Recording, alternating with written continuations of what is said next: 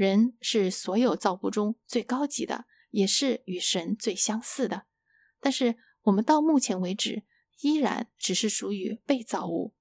你可以说，我们就好像神所雕刻出来的一组塑像，十分精美，栩栩如生。不过，我们还没有真正的生命。当我们与基督联合之后，我们就从那塑像变成了一个活生生的真实的人。而这就是基督教传讲的信息：这个世界是一个伟大的雕塑家的工作室，我们是那些塑像。而且，坊间有传言说，有些塑像将来有一天要变成活生生的人。大家好，今天我们继续来一起共读《返璞归真》。经过好几个月的分享，我们终于来到了《返璞归真》这本书的最后一章，第四章。第四章的标题呢是“超越人格，三位一体教义出街”。我们今天分享的第一部分的标题呢是叫“造与生 ”，Making and Begetting。我第一次读到这里的时候，心里就有一个小疙楞。三位一体教义，这些都是很大的词儿啊。我们不过就是平信徒，绝大多数人是不会去做神学家的，甚至也不会去做与教会相关的工作。既然如此，我们为什么还要了解神学呢？当年路易斯在写这一部分的时候，也被浇了很多凉水。有好些人跟他说：“写点浅显易懂、实际的东西吧。”普通人是不想了解神学的。不过路易斯却不这么看。神学指的是关于神的知识。凡是愿意思考上帝的人，都希望尽可能的获得对他最清楚、最正确的认识。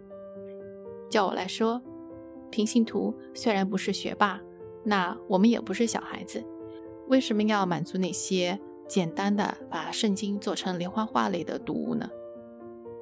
在这里，路易斯给出了三个原因，为什么我们要了解一些神学。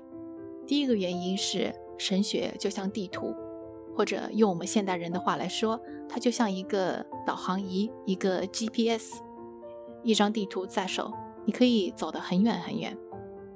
第二个原因是，如果没有神学这张地图、这个导航仪的话，你不但是没有了前进的方向，而且会走错许多弯路，甚至会掉到坑里去。第三点是。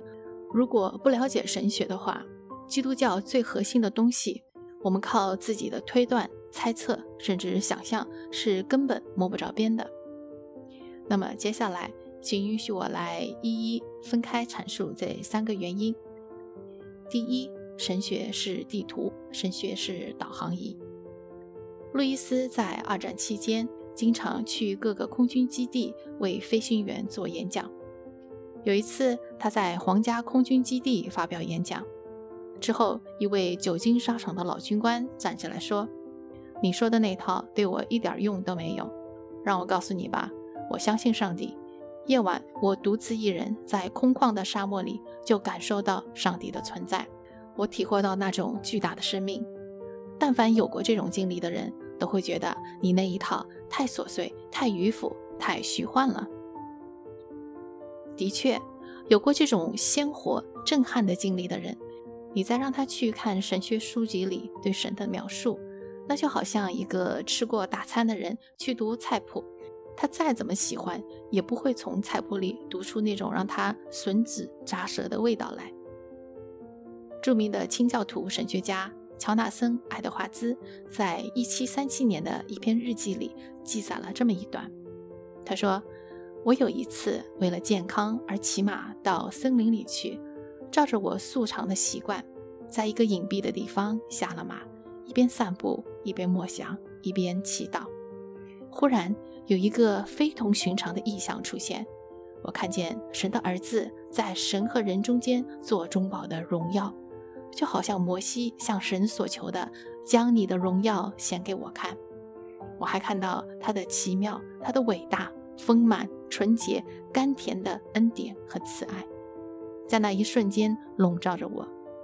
还有他的温柔、他的谦卑，这一个恩典显得如此的平静和甘甜，也显示出极其的伟大，超乎诸天之上。基督这个人显得无可言述的超凡，他的卓越足以包含一切的思想，笼罩我一切的观念。依据我的判断，这一景象大概持续了一个多小时。我在其中大部分的时间都是泪流满面、大声的哭泣。如此亲密的与神同在的经历，是多么的让人羡慕！难怪有许多人会轻看来自书本的间接的描述。那么，路易斯是怎么回答这位空军军官的呢？在某种意义上说，我很赞同他的观点。我想他在沙漠中可能真实的经历到了上帝。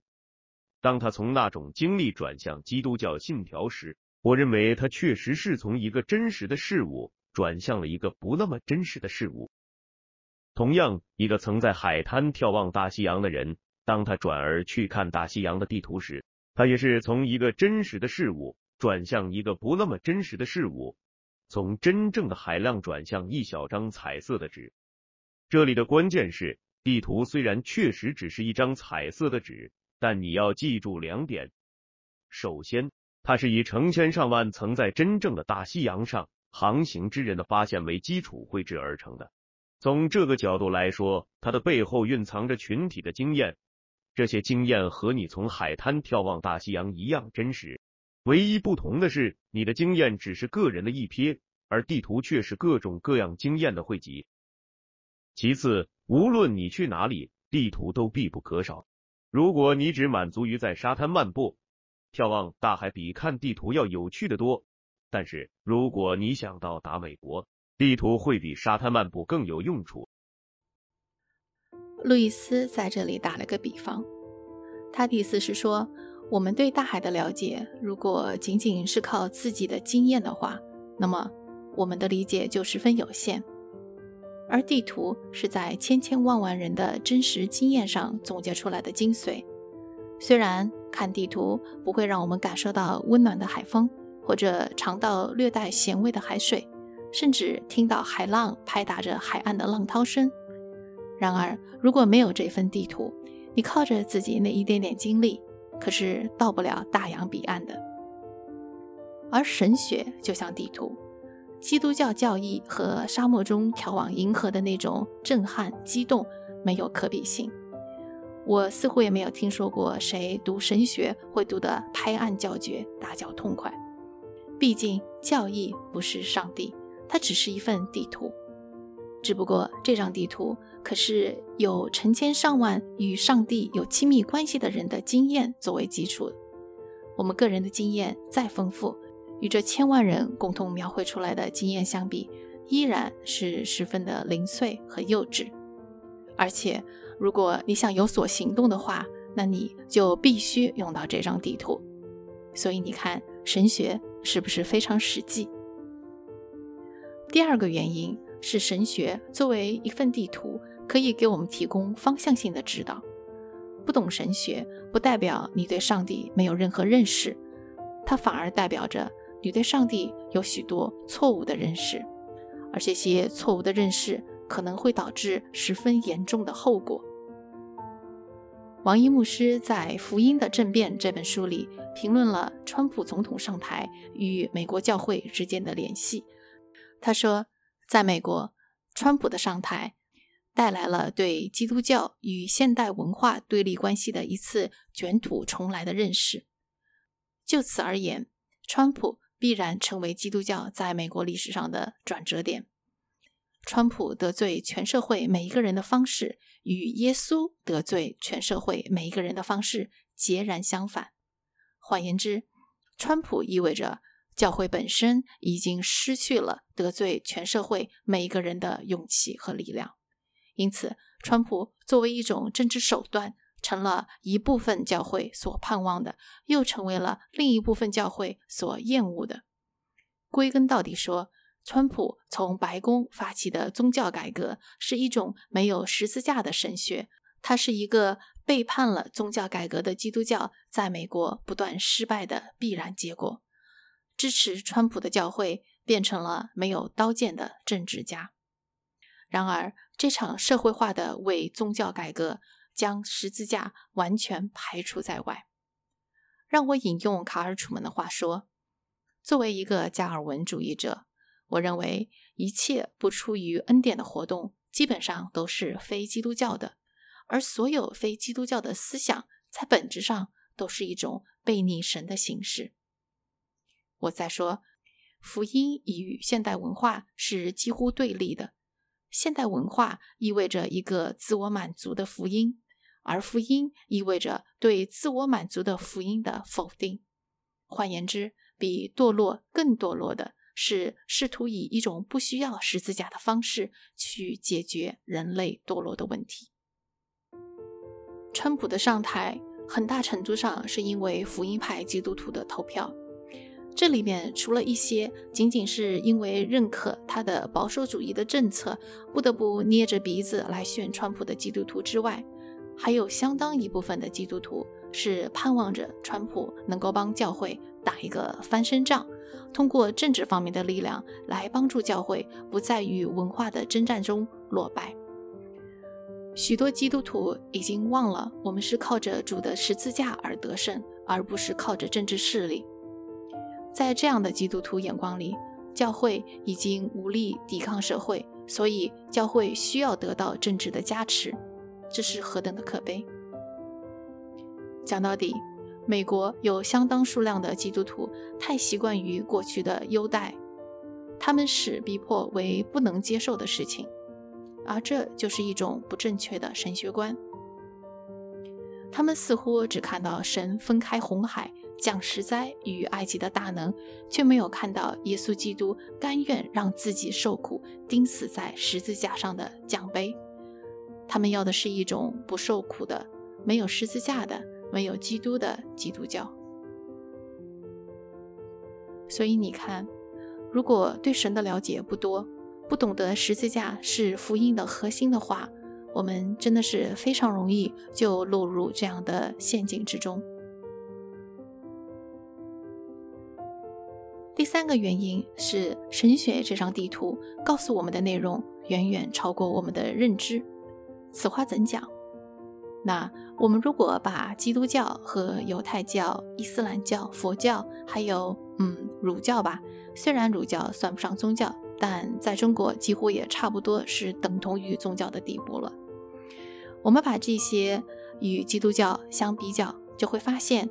其他这些宗教文明都是在教我们做一个好人，没有一个宗教讲到有一位有位格的神会屈尊来到他创造的世界里，以最卑贱的方式出生，与那些被社会最鄙视的人交朋友，被一个他朝夕相处三年的朋友出卖，用最残忍的方式被谋杀，然后他死后三天复活了，这还不算。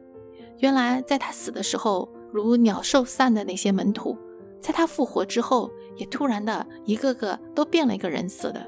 他们变得勇敢异常，到处宣扬救赎的福音，而且甘愿为信仰付上生命的代价。这个传统从两千多年开始，一直延续到今天。而这就是基督教，它和其他的宗教有着天翻地覆的差别。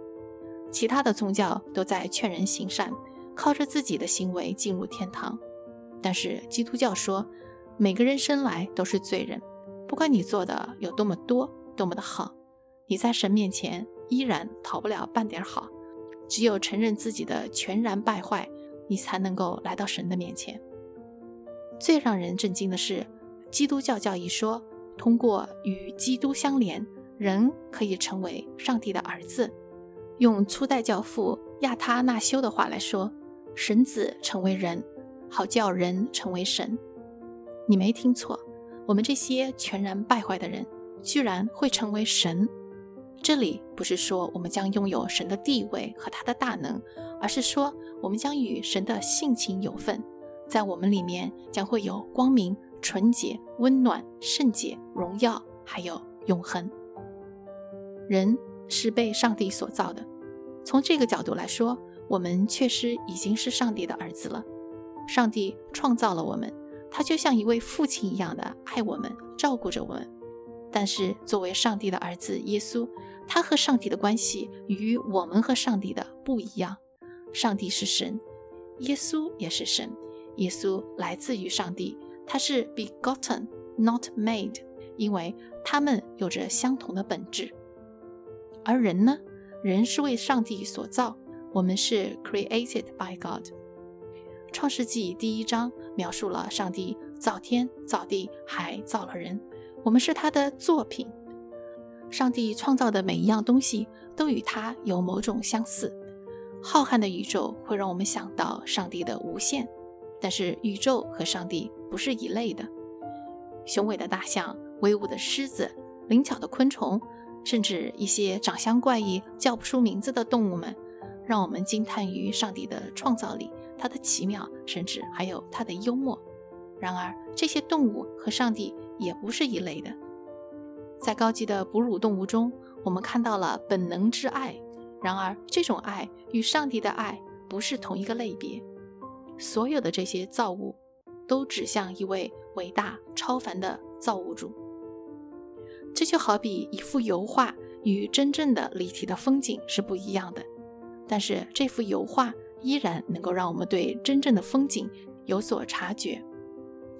人是所有造物中最高级的，也是与神最相似的，但是我们到目前为止依然只是属于被造物。你可以说，我们就好像神所雕刻出来的一组塑像，十分精美，栩栩如生。不过，我们还没有真正的生命。